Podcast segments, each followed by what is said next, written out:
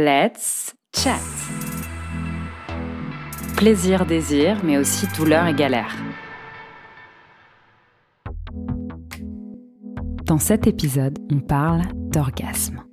On a eu envie de l'examiner sous toutes les coutures. En solo, en duo, l'orgasme tantrique, l'orgasme des seins, etc. C'est pourquoi l'épisode est en deux parties. Tu peux les écouter dans le sens que tu veux.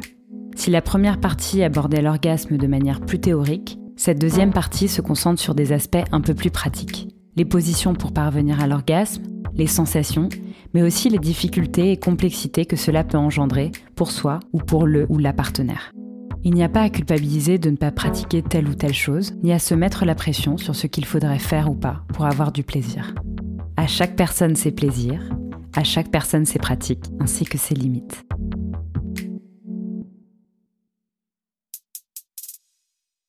En 1976, la sexologue Sheer Height rapporte que 95% des personnes à vulve atteignent l'orgasme de manière régulière s'il y a une stimulation clitoridienne et 26% lorsque celle-ci est absente. En 2016, l'anatomie du clitoris est redécouverte grâce à Odile Fillot lorsqu'elle conçoit le premier modèle de clitoris imprimable en 3D.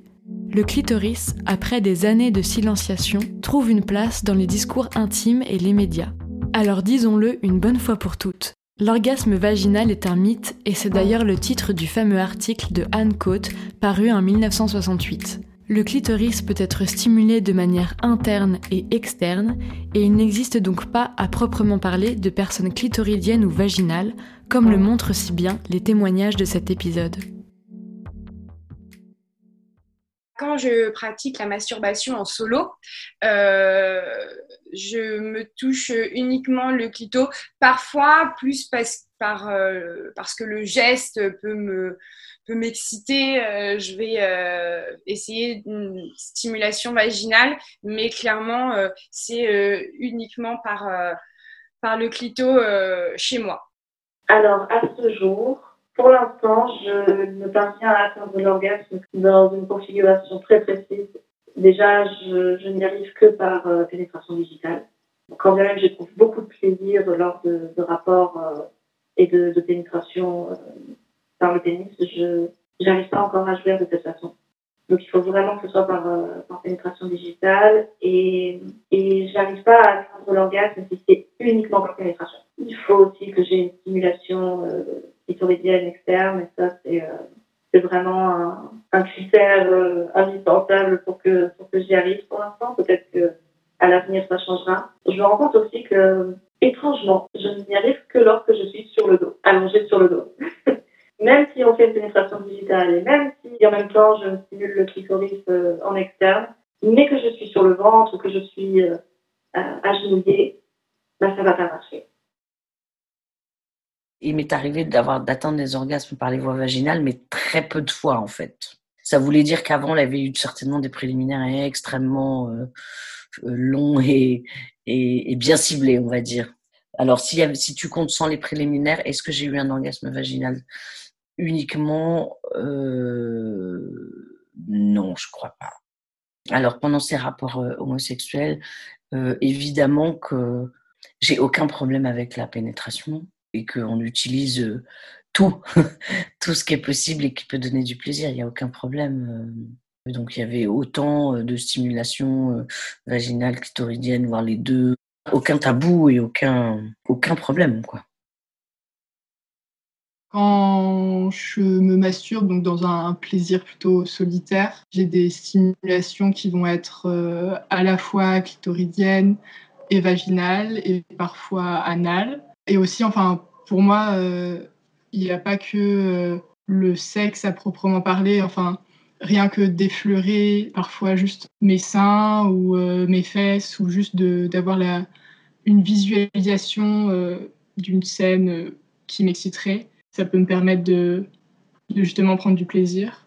Et après, avec un partenaire, c'est souvent, j'ai envie de dire malheureusement, seulement une stimulation à la fois avec mon dernier chéri, souvent dans pratiquement toutes les positions, il rajoute euh, la stimulation clitoridienne à chaque fois en fait que les autres mecs faisaient pas forcément à chaque fois. Et c'est vrai que c'est euh, c'est une réelle euh, une réelle différence. Enfin, la pénétration plus stimulation clitoridienne, bah alors là, là c'est c'est le summum quoi. Alors que pour le coup, beaucoup ne faisaient pas ces deux liens.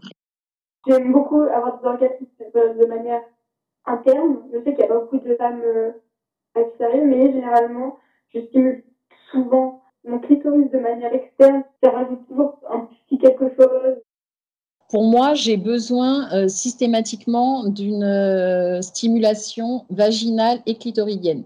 Donc vaginale, c'est monsieur qui s'en occupe et clitoridienne, c'est moi qui en fait euh, qui me masturbe en même temps que nous, avons un rapport. Et j'arrive, moi, j'arrive pas sans. Je peux avoir un orgasme avec une stimulation externe du clitoris assez rapidement. En revanche, la stimulation interne du clitoris, elle n'est pas suffisante pour moi pour avoir un orgasme. Et euh, pour l'anal, l'anal seul m'apporte du plaisir, mais pas assez de volupté, je pense, pour pouvoir accéder à l'orgasme. Donc généralement, il est couplé à soit une stimulation vaginale, soit une stimulation euh, clitoridienne. Après, au niveau de la puissance des orgasmes, mes orgasmes, je pense qu'ils ont la même intensité. Là où ça diffère, c'est qu'avant, je pratiquais pas, par exemple, le sexe anal ou euh, la double pénétration, les choses comme ça. Donc forcément, deux nouvelles pratiques induisent de nouvelles euh, formes de plaisir. Alors, j'ai eu peut-être deux orgasmes multiples dans ma vie. C'était euh, donc à chaque fois par pénétration anale et, et dans le vagin. Et c'était incroyable moi, je trouve que les orgasmes par l'anus, c'est euh, un truc de ouf. Je trouve ça 10 000 fois plus puissant que l'orgasme euh, du, clitoris, quoi, tu vois. Alors, euh, va savoir pourquoi. J'en sais rien, c'est peut-être moi qui le ressens plus fort. Parce que peut-être que ça m'excite plus. Peut-être que, je sais pas, je me dis en mode, j'aime bien les trucs interdits et c'est peut-être un truc un peu interdit dans la société, l'anus, tu vois. Donc, je me dis, ouais, trop cool, j'emprunte l'interdit. Mais, euh, mais ouais, la sensation, elle est dingue. Moi, j'allais dire, je le vis, euh, je le vis trop bien, le, la double pénétration. L'orgasme anal, je le vis, euh, je le vis vraiment en mode. C'est comme s'il y avait un, un, frisson dans tout le corps. Genre, comme si mon corps vibrait, quoi. Enfin, c'est trop chelou à expliquer, mais c'est vraiment une, une, vibration de mon corps qui, qui me fait me sentir trop bien. Genre, je me sens vraiment moi-même quand je le vis, tu vois. Je, peux jouir comme j'ai envie, euh, si je me sens pas jugée du tout par l'autre, euh, je, je, peux être euh, dégueulasse, je peux en bataille et tout, j'en ai rien à faire, tu vois. Je suis vraiment en mode pleinement moi-même et j'extériorise de ouf, quoi. Tellement, tellement le plaisir est intense. Un orgasme dont on parle peu, c'est l'orgasme des seins, qui est bien réel mais moins exploré. Chloé et Anaïs nous parlent de cet orgasme qui nous paraît encore mystérieux. La première fois où j'ai connu cet orgasme, en fait, j'étais dans une logique de, préliminaire, en quelque sorte, pour la masturbation. Je voulais vraiment prendre le temps de, de faire une l'excitation, etc. Et je me stimulais donc les seins. Mais je sais pas. J'ai peut-être passé plus de temps ou j'étais peut-être dans une meilleure position psychologique. J'étais peut-être particulièrement peu stressée à ce moment-là, je sais pas. Et, ouais, c'était très très fort, c'était très inattendu. Et la deuxième fois où ça s'est produit, c'était quelques temps après. Mais donc là, pour le coup, je cherchais à, à ce que ça se produise. C'était pas accidentel comme la première fois. Et c'était très très fort aussi, et très agréable, mais très c'est à la fois très différent et très similaire au, à l'orgasme classique. En quelque sorte, euh, l'orgasme des, des parties c'est une sensation euh, de chaleur inouïe. Ça a impliqué quand même les, les différentes parties euh, de mon père. Je sentais qu'il y avait des contractions, même si je touchais absolument rien à ce niveau-là. Mais c'était pas seulement ça. J'avais pris mon temps. D'abord, euh, ouais, je m'étais juste effleurée, puis après plus massée. Mais là où le plaisir euh, commence à, faire vraiment effet, c'est vraiment quand je me concentre plus sur les mamelons et les tétons. D'un rapport sexuel et où en fait, bah, doucement, j'ai commencé à me, caresser les seins, mais c'était plus même les malaxer, les presser. Et en fait, bah, j'ai eu un orgasme mammaire avant même d'avoir un orgasme sexuel. Et c'est bon, c'est quelque chose qui arrivait très rarement. Et en revanche, j'arrive pas du tout à reproduire ces sensations-là quand je suis seule. Je sens un peu les mêmes étapes que lors d'un orgasme sexuel, avec euh, la, montée de l'excitation, la, phase de plateau et le climax. Donc tu as quand même cette graduation. Aussi une sensation de plaisir et de chaleur qui se diffuse euh, dans cette zone. On va dire que ça c'est le point radiant. Je le sens même euh, au niveau de, mon cerveau, tu vois, je libère des choses différentes. Mais c'est moins mécanique. J'ai l'impression que c'est plus intériorisé. Alors tu dirais plus intériorisé qu'un vagin, mais bon. Comme on le voit avec l'orgasme des seins, il y a de multiples expériences orgasmiques. Et le tantrisme en fait partie.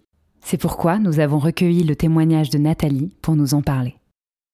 Alors, c'est un petit peu particulier, euh, ma découverte du tantrisme. Alors, euh, je l'ai découvert il y a très peu de temps, alors qu'avec mon mari, on a toujours euh, pratiqué le tantrisme, mais sans avoir mis une définition dessus, en fait. Donc, parce que nous, euh, les couples de notre entourage, euh, soit amis ou famille, hein, peu importe, quand on écoute qu'ils font l'amour en 20 minutes, alors nous, on se regarde, on est complètement euh, abasourdis parce que nous, c'est des rapports qui durent deux heures. Mais justement, il n'y a pas que la pénétration, il y a toutes les choses qui sont autour alors euh, oui, le tantrisme, c'est vraiment une vaste euh, question. Euh, c'est un courant spirituel qui est né au 5e siècle, en fait, dans la religion hindouiste. Pardon. C'est vraiment un art de vivre qui améliore la connexion avec notre moi profond. Hein. Il se fonde sur le désir d'atteindre l'épanouissement spirituel, en fait. il faut d'abord faire couple avec soi-même en acceptant nos parts d'ombre et de lumière et ben, pour mieux rencontrer l'autre qui est forcément euh, différent et complémentaire de nous. Alors vraiment, la pratique du massage tantrique, elle épanouit euh, vraiment les relations sexuelles car euh, comme nous nous reconnectons à notre être profond en fait, ainsi qu'à notre nudité, vraiment c'est un épanouissement personnel et spirituel. Donc en fait, avant le massage tantrique, il y a euh, des méditations et euh, un rituel d'essence à pratiquer. Et euh, pour nous mettre dans une harmonie parfaite, en fait, entre notre esprit, notre corps et notre cœur. C'est un massage très doux, lent, sensuel et tendre. Et il n'y a rien de sexuel. C'est vraiment un massage d'âme à âme pour euh, réapprendre à s'aimer et, à s'accepter sans complexe surtout. C'est vraiment euh, une connexion à l'autre de pratiquer euh, le tantrisme dans les relations intimes avec son partenaire. Donc, on commence par des méditations. Donc, la méditation de l'ancrage, hein, la principale, où en fait on imagine que l'on est un arbre on, a des racines qui sortent de nos pieds pour s'ancrer à la terre et des branches qui sortent de nos bras pour se connecter au ciel. Après, on connecte certains de nos chakras. Donc, les chakras, ce sont des centres énergétiques qu'on a à l'intérieur du corps. Et donc, on va imaginer des filaments lumineux qui vont nous relier pour le temps de notre intimité. Après, on va créer une boule d'énergie pour se mettre euh, dans une bulle de sécurité pour le temps de notre massage. Et puis, euh, on pratique également la méditation des cinq sens. En fait, euh, nous avons les yeux bandés, on est à genoux, face à face, le buste relevé. Comme on occulte le sens de la vue, en fait, ça permet de décupler les autres sens. Donc, au point de vue de l'odorat, on peut mettre des bougies odorantes, un diffuseur d'huile essentielle, des choses comme ça. Au niveau de l'ouïe, on peut mettre un, fond musical, on peut se parler. Donc, il y a nos voix, nos propres respirations aussi qui, sont, euh, qui peuvent être rapides, haletantes, qui sont excitantes pour l'autre également. Après, on pratique aussi euh, la méditation du goût. Alors, on fait goûter différentes saveurs, donc à l'aveugle, que la personne euh, doit reconnaître les saveurs. Et puis, on, finit par la méditation du toucher, en fait, où on pose les mains euh, sur la tête, sur la tête de la personne. On fait le contour de son corps, donc toujours en sensualité, euh, délicatement, tendrement, lentement. Et après, on embrasse son front pour le côté spirituel au niveau du troisième œil, entre les sourcils, pour reconnaître le dieu ou la déesse qui est dans, en l'autre, en fait. Donc, et puis après, on commence le massage. On peut faire des effleurages aussi également à la plume d'autruche avant le massage en lui-même. c'est un massage aux huiles chaudes. Hein. c'est, puis comme je l'ai dit tout à l'heure, un massage vraiment lent, doux, sensuel. Au départ, il n'y a rien de sexuel. Et d'ailleurs, ce n'est pas forcément où ça va déboucher sur euh, une euh, pénétration, chose comme ça. Ça, peut rester uniquement euh, sans aller jusque-là. Vraiment, un orgasme spirituel ou tantrique et un orgasme physique pur et dur, c'est pour moi, c'est complètement différent. Un orgasme spirituel, ça va monter tout doucement, en fait, L'énergie sexuelle, en fait, elle est basée forcément donc au niveau euh, du bassin, au niveau des organes génitaux, et en fait, on va disperser, éveiller et disperser cette énergie sexuelle dans le corps, et on va la faire remonter au niveau du chakra du cœur, donc qui se trouve au milieu de la poitrine, et c'est là où on va avoir en fait une ouverture euh, du cœur, et là où ça va provoquer des orgasmes extatiques, des orgasmes spirituels on éprouve un sentiment euh, d'amour euh, authentique, inconditionnel. Enfin, c'est vraiment l'expérience euh, d'éprouver un véritable amour. En fait, c'est une énergie pure. On peut ressentir à, ce moment-là, alors différentes choses. Hein. ça va dépendre d'ailleurs d'une relation à, à une autre, mais on peut voir même des êtres chers parce que c'est vraiment tellement un sentiment d'amour inconditionnel qu'on peut voir des, êtres chers euh, à ce moment-là. On peut voir des, couleurs comme le bleu, euh, du jaune, du rouge qui représentent la joie, euh, la passion, le bonheur. Mais c'est vraiment une recherche des deux partenaires parce qu'il n'y a pas que la femme qui va pouvoir atteindre cet orgasme spirituel tantrique, c'est même l'homme euh, est capable de ressentir ça. Encore faut-il qu'il soit, euh, soit détaché du euh, but ultime de l'acte sexuel primaire où c'est l'éjaculation pure et dure qui compte. Il faut vraiment qu'il soit qui se laisse aller et qui lâche cet objectif à atteindre. Le plaisir féminin serait-il si mystérieux? À l'écoute de ces témoignages, on peut se rendre compte que le plaisir et l'orgasme des personnes à vulve sont aussi constitués d'une part mécanique. Les pensées et les fantasmes érotiques, ainsi que les stimulations physiques, sont des outils qui amènent à la jouissance. C'est pourquoi l'expérimentation et la connaissance de soi permettent d'acquérir un réel pouvoir et un contrôle sur son plaisir j'ai une amie qui, en discutant justement euh, euh, de la manière de se toucher, de se masturber, etc., me dit Mais moi, euh, oh là là, j'arrive à avoir des orgasmes 7, 8 fois à la suite. Bah, pour te dire que j'étais intriguée par, par l'histoire. Et du coup, bah, après m'être touchée, je me dis bah, Je vais encore réessayer. Parce que souvent, ça fait, enfin moi en tout cas, ça fait un petit peu mal juste après, vraiment les quelques secondes un peu après. Et ma copine m'avait dit, mais il faut que tu attendes légèrement et ensuite tu y reviens.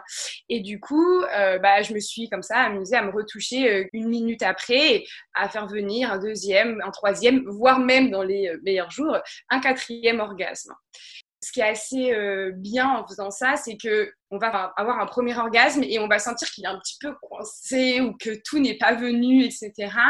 Et euh, en pouvant faire venir un deuxième, voire un troisième, bah, on sent qu'on se libère euh, vraiment, ça décharge. C'est un truc que j'ai pu, pu ressentir, c'est des orgasmes différents déjà un orgasme que je vais avoir euh, avec euh, sur un porno en regardant un porno. Euh, il n'est pas du tout même parce que je pense que j'ai une stimulation visuelle en même temps donc je suis moins sur mon corps malgré tout.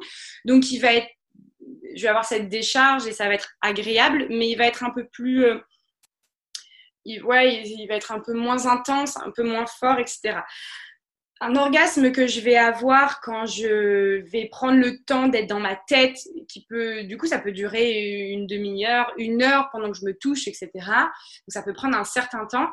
Ben, là, peut-être que le fait d'être plus concentré sur moi, de prendre le temps, d'être vraiment dans un rapport à mon corps, etc. Là, clairement, l'orgasme, il est, euh, il va descendre dans les jambes, il va remonter, etc. Il va être, ouais, il va être clairement plus fort. Il est je dirais qu'il est plus qualitatif sans vouloir dire qu'il y a un, moins, un mieux et un moins bien, mais en tout cas, il est, ouais, il est plus intense. Quelque chose qui, euh, pour sûr, me fait atteindre l'orgasme, c'est euh, le dirty talk. Finalement, limite, il faut que j'en passe par là un moment ou un autre dans mon rapport pour arriver à, à avoir un orgasme. C'est le fait de soit de parler, mais surtout que la personne en face me dise des choses qui peuvent être plus ou moins cru.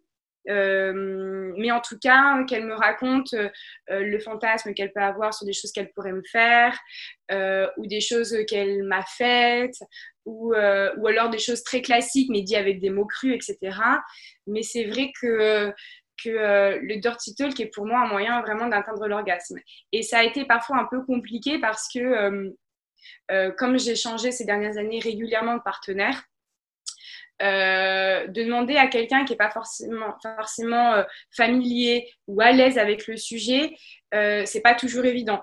Donc, malgré tout, j'arrivais à convaincre et, euh, et, et, les gens le faisaient sincèrement avec plaisir et ils découvraient une pratique qu'ils n'avaient jamais faite ou très peu et ça leur plaisait mais bon, euh, parfois avec des ratés, bien évidemment.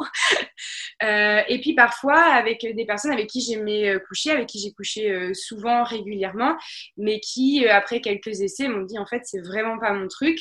Et, voilà, donc on trouve d'autres alternatives, mais c'est vrai que c'est quelque chose qui, me fait beaucoup d'effet dans mon cerveau, faut croire.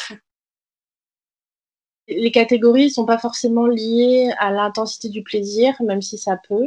Euh, par exemple, l'orgasme avec le pommeau de douche, c'est assez fort, mais ça arrive assez rapidement aussi. C'est moins rapide qu'avec un sextoy, où euh, bah, le plaisir il est plus fort qu'avec une stimulation manuelle, mais avec la stimulation manuelle, je sens vraiment la progression. Donc on va dire que le plaisir il est étiré, il est peut-être étalé euh, dans le temps, même si c'est pas non plus, ça dure pas non plus très longtemps. En revanche, mes orgasmes sont beaucoup plus forts lorsque je suis avec un ou une partenaire même si ils sont pas systématiques. Je me rends compte que mes orgasmes, selon si je les atteins seul ou avec un partenaire, c'est pas du tout les mêmes sensations. Les deux sont très agréables, hein, mais euh, un orgasme que je ressens seul par masturbation, c'est un orgasme qui est très, euh, quelque part très fort, mais très subtil. C'est presque comme si je pouvais ressentir les, ouais, mes muscles se détendre d'un seul coup et, et, et comme un liquide qui passe dans mes veines et qui, qui part de mon ventre et qui coule progressivement pour, euh, pour euh, atteindre chaque partie de mon corps, chaque, chaque veine de mon corps. C'est probablement pas comme ça que ça marche, mais c'est comme ça que, que, que je le ressens. En revanche, mes orgasmes avec ce partenaire, du coup, c'est des orgasmes euh, quelque part beaucoup plus épuisants, ce qui n'est absolument pas négatif, mais ils impliquent beaucoup plus tout le corps et, c'est du coup beaucoup plus fatigant. Euh, par exemple, avec ce partenaire, je vais transpirer beaucoup plus que lorsque je peux atteindre un orgasme euh, tout seul. C'est quelque chose que j'atteins euh, très très facilement. Encore faut-il que les préliminaires soient assez longs et tendres. par contre, c'est, je n'arrive pas à atteindre l'orgasme seul. Il faut vraiment que je sois avec un partenaire. Euh, seul, je ne sais pas faire et puis euh, j'y éprouve pas de plaisir. Ça ne m'intéresse pas. J'ai vraiment besoin d'un échange, d'un partage euh, avec le partenaire. Avec quelqu'un, ils sont vachement plus intenses, vachement plus longs. Genre là, je sais qu'il y a longtemps, bah, je l'ai fait, tu vois, j'ai eu un orgasme de dingue. Et l'orgasme, il a peut-être duré, je sais pas, 10 minutes Enfin, je sais pas si c'est possible, mais j'avais vraiment l'impression d'être dans l'orgasme pendant 10 minutes, quoi. Genre, euh, waouh! Quand je suis toute seule, je peux me faire kiffer, mais l'orgasme va durer euh, peut-être, euh, je sais pas, 5, ouais, 5 secondes. Après, ça dépend quel sextoy j'utilise. Hein. Genre, les vibrants, ça va me faire, peut-être un orgasme de 5 secondes. Et ça, avec un aspirateur de clitoris, là, pendant peut-être 2 minutes, je peux être en extase. Pour certaines personnes, les sextoys ou jouets sexuels peuvent élargir le champ des possibles ou être une porte d'entrée intéressante pour découvrir ou redécouvrir sa sexualité. Alors, euh, les sextoys, c'est venu euh, avec mon compagnon, où euh, ça a été à notre initiative à tous les deux, un peu, d'avoir envie de varier les plaisirs. Donc, c'était dans un premier temps pour une, un usage à deux. Et puis, bon, bah, comme c'est bien plus pour de la stimulation qui me concerne, ça m'arrive de les utiliser quand je suis toute seule. Ça permettait, euh, dans le rapport avec un homme, de pouvoir varier au niveau des positions. Parce que c'est vrai que du fait que je privilégie vraiment euh, la stimulation externe du clitoris, au niveau des positions, bah, il y a des positions qui ne permettent pas forcément d'être stimulées euh, de manière optimale et pratique. Donc ça me permet par exemple d'être de dos à lui et dans un équilibre qui nécessite que j'utilise mes mains pour maintenir ma position mais que lui puisse utiliser euh, ou positionner le vibro. Ça permet aussi de faire euh, des pratiques qu'on ne pourrait pas faire en étant que deux, comme de la double pénétration par exemple. Il n'y a pas longtemps, euh, j'ai commencé à m'acheter un sextoy, des boules de geisha, et en fait, ouais, toute seule, je me donne du kiff, quoi. Je me fais kiffer tout simplement, et mais ça, date d'il n'y a pas longtemps, là, les sextoys. Avant, je n'osais pas parce que je pensais que c'était un peu en mode pour les personnes plus âgées, mais en fait, pas du tout. On peut avoir 20 ans et même plus jeune peut-être et se donner du plaisir, tu vois. Alors les boules de geisha, ça a été mon tout premier. Euh, et en fait, j'utilise qu'avec des hommes et peut-être des femmes incessamment sous peu. Euh, le plaisir était grave cool. Donc je les, je les ai utilisés en, dans le vagin et dans la nuit, en mode DP double pénétration. Ça, c'était incroyable. Là, j'en ai un. En fait, il a deux cornes. On pourrait voir ça comme des cornes qui vibrent. Genre, tu rentres une corde en toi et tu poses l'autre corde sur ton clito. Et en fait, ça vibre, du coup, ça fait genre en mode de stimulation interne-externe. Ça, c'est ouf. Euh, et après, tu as une grosse partie en dessous qui, elle, vibre aussi. Euh, et elle, c'est pour euh, la pénétration et aussi pour une stimulation externe, quoi. J'ai déjà essayé d'utiliser des sextoys. C'est pas quelque chose qui m'a beaucoup plu. Non pas que c'était désagréable, mais c'était pas très agréable pour autant. Du coup, j'ai toujours préféré la masturbation manuelle psychologiquement, j'ai pas l'impression que ça me posait un problème. Mais en termes de sensation, ça me plaisait pas. J'étais vraiment très gênée par le fait que le sextoy n'avait pas la chaleur humaine. Tu as des sextoys qui peuvent être chauffants, mais euh, ça, ça, donne pas, ça procure pas la même sensation de chaleur, je trouve, que la peau et, euh, les doigts ou les pénis euh, d'une personne. Comme le dit Marilyn Vuille, aujourd'hui la nouvelle norme consiste à être sexuellement active et performante, quel que soit notre âge, état de santé et statut conjugal. Une double contrainte pèse sur les femmes qui oscillent entre l'obligation à la pudeur et la performance sexuelle. Cette contrainte est construite par les institutions médicales et sexologiques qui considèrent une bonne santé sexuelle comme la capacité à parvenir à l'orgasme comme l'illustrent les écrits des sexologues Master et Johnson, qui faisaient de l'orgasme l'objectif premier du rapport sexuel. Je suis dans mes amis euh, la fille qui est libérée euh, sexuellement, en tout cas qui aime en parler. Et malgré tout, pour moi, ça reste parfois plus difficile. Il me faut ce fameux porno qui peut effectivement parfois être un peu complexant parce que euh, on ne se suffit pas à soi-même.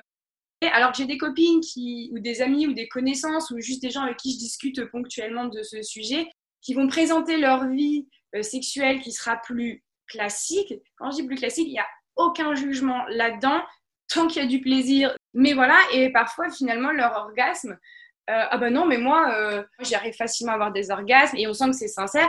Du coup, je me sens un petit peu blessée dans mon ego en me disant, mon Dieu, j'essaye d'être ouverte, de, de m'intéresser à tout ce genre de choses, etc. Je bosse beaucoup sur ce sujet et j'ai pas le droit à la belle récompense, entre guillemets.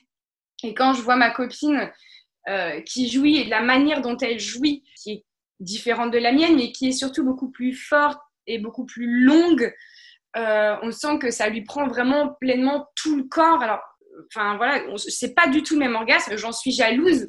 Même si j'arrive à avoir des orgasmes, je sais qu'il peut être encore plus fort, plus euh, encore transcender encore plus, etc. Du coup, on va s'intéresser au tantrisme. peut-être euh, le côté un peu négatif que je verrais sur, euh, sur euh, les réseaux et même sur les médias en, général avec ce mouvement de libération de la jouissance féminine et, et du plaisir féminin, c'est que très souvent on est là à se dire oh les femmes aussi elles peuvent avoir un orgasme et c'est génial, il faut que les femmes aient un orgasme.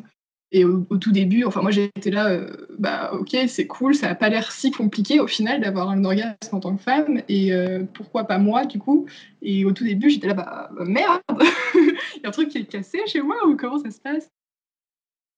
Mais en fait, du plaisir, j'en ai et j'en ai de façon euh, très variée, très, très très intense. Et en soi, je peux pas dire que ça me manque Bon, déjà parce que je pense que quelque chose qu'on ne connaît pas ne peut pas vraiment nous manquer, ou en tout cas pas d'une façon, euh, ça, fait un vide, mais c'est pas pas un manque, c'est pas un besoin. Euh, et, c'est pour ça que moi ça m'énerve un peu dans le sens où la pression que je me mets par rapport à ça, ou même que mes partenaires ont pu me mettre, c'est une pression qui est quand même très sociale. Avec mes partenaires, j'ai très souvent ressenti de la honte. Euh, enfin de la honte, plutôt une, culpabilité de ne pas parvenir à atteindre l'orgasme. Encore une fois, c'est dommage parce que c'est se calquer sur les attentes du partenaire, mais je me disais, oh non, c'est vraiment, vraiment nul, j'arrive pas à leur donner ça, j'arrive pas à leur, offrir mon orgasme en fait. Aujourd'hui, je ne pratiquerai pas la simulation je pense même aujourd'hui que j'aurai une communication en amont euh, d'une relation sexuelle je pense que la sexualité, ça se parle et que pendant toutes ces années de vie euh, hétérosexuelle et même homosexuelle, euh, je, n'ai pas assez parlé et je n'ai pas assez communiqué autour de la question de la sexualité, de mes besoins, de mes envies, de mes fantasmes, de mes peurs, de mes blocages. Et maintenant, je pense que ça va être comme un curseur de la qualité de la relation, de pouvoir parler de cette question-là très librement, en fait. Le fait maintenant de communiquer, de me mettre à l'aise avec les gens, que les gens me mettent à l'aise avec qui je peux avoir un rapport, ça m'a complètement permis euh, de lâcher prise. Et maintenant, euh, je, peux ressentir vraiment ce que c'est un vrai orgasme en confiance et en, pleine sérénité, quoi. Parce qu'en fait, ça a toujours été tabou, quoi, de parler de sexe. Même dans, dans moi qui sors de l'école, je suis encore dans l'école, tu vois, mais euh, on ne parle pas de ça. On nous dit juste, on ne nous apprend même pas à savoir comment fonctionne notre corps. Je, trouve ça hallucinant. Moi, par exemple, euh, là, j'ai appris il y a pas longtemps à quoi ressemblait un clitoris. On est vachement fermé par rapport à ça. Et je trouve ça grave dommage parce que c'est vraiment euh, un plaisir de ouf de prendre son pied. Et pourquoi pas euh, savoir comment le prendre, tu vois. Vive l'éducation judéo-chrétienne. Hein, pour le coup, vraiment, on a, euh, enfin, on a mis dans la, case la femme euh, qui est là pour la jouissance de monsieur uniquement. Et donc, euh, ça a mis des barrières aux femmes. Enfin, c'est des couples tout autour de moi ou c'est des, gens qui font chambre à part ou vraiment on est ensemble que pour que les rapports pour faire des enfants ou pour assouvir le désir de messieurs même si le sujet du podcast c'est l'orgasme, un rapport réussi, c'est pas forcément un rapport où il y a un orgasme à la clé. Euh, ça peut être très fort, plein d'émotions, etc. Euh, s'il n'y a pas d'orgasme et qu'on a partagé quelque chose de fort, euh, c'est satisfaisant. plus que une masturbation avec un orgasme à la clé au bout de deux minutes. Je pense qu'il faut vraiment enlever cette pression aux femmes, mais aussi aux hommes, parce qu'il faut leur dire que ils peuvent, enfin voilà, que, ça peut très bien se passer sans qu'ils soient à la quête du, du, du de l'orgasme, quoi. Parce que c'est dommage. Je pense qu'on se prend tous la tête pour ça, alors qu'il y a tellement plus à partager. J'ai beaucoup appris avec les réseaux sociaux. Enfin, ça me fait rire quand je le dis, mais euh, avec toutes ces, ces pages euh, justement euh, plus ou moins d'émancipation et féministes sur la masturbation, sur euh, ce que c'est le plaisir féminin, euh, ça m'a vachement aidé. Euh, souvent, on va avoir l'image d'une fille qui n'a pas d'orgasme, soit elle est frustrée, soit c'est qu'elle n'ose pas, soit c'est qu'elle est prude ou que sais-je. Mais au final, on peut aussi être plus ou moins libre. Et, enfin, moi, je n'ai pas trop de tabou à ce sujet-là à propos du sexe. Je différencie vraiment l'orgasme du plaisir sexuel il n'y a, y a pas une personne type qui va avoir un orgasme et une autre qui va pas en avoir. C'est euh, enfin ouais, c'est ce que j'ai dit. Le, sexe c'est quelque chose de personnel et on a tous nos, nos, questionnements à ce propos et notre petit chemin de, vie à faire et notre évolution à avoir.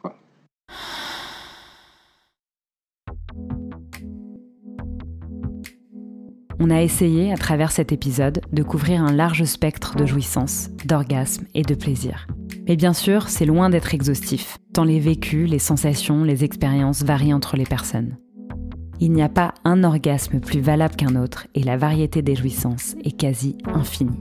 Alors, expérimente. Merci d'avoir écouté cet épisode. Sont cités dans ce podcast le rapport Height, une étude nationale sur la sexualité féminine parue en 2004, l'article Le mythe de l'orgasme vaginal d'Anne Cote, présenté à l'occasion de la première conférence de libération des femmes à Chicago en 1968, l'article De nouvelles sciences pour de nouveaux problèmes, la biomédicalisation de la sexualité féminine depuis les années 1980 de Marie Lenville. Merci beaucoup à Alice, Anaïs, Anna, Chloé, Ellie, Héloïse, Mona, Myriam, Nathalie et Tina pour leurs témoignages et elles ont fait référence à plusieurs médias qui les accompagnent tout au long de leur sexualité. Voici quelques-unes de leurs recommandations. Vox, une plateforme de porno audio, le compte Instagram d'Orgasme et moi, et le livre de Jouissance Club de June Pla. Et sinon, Let's Chat vous conseille les films porno de la réalisatrice féministe Erika Lust. Et pour tout savoir sur le clitoris, le blog Clitinfo d'Odile Fillot. Si vous avez aimé cet épisode et que vous souhaitez nous soutenir, n'hésitez pas à nous mettre 5 étoiles sur iTunes. Et à bientôt pour un prochain épisode. Et en attendant, on se retrouve sur le Facebook et l'Instagram de Let's Chat.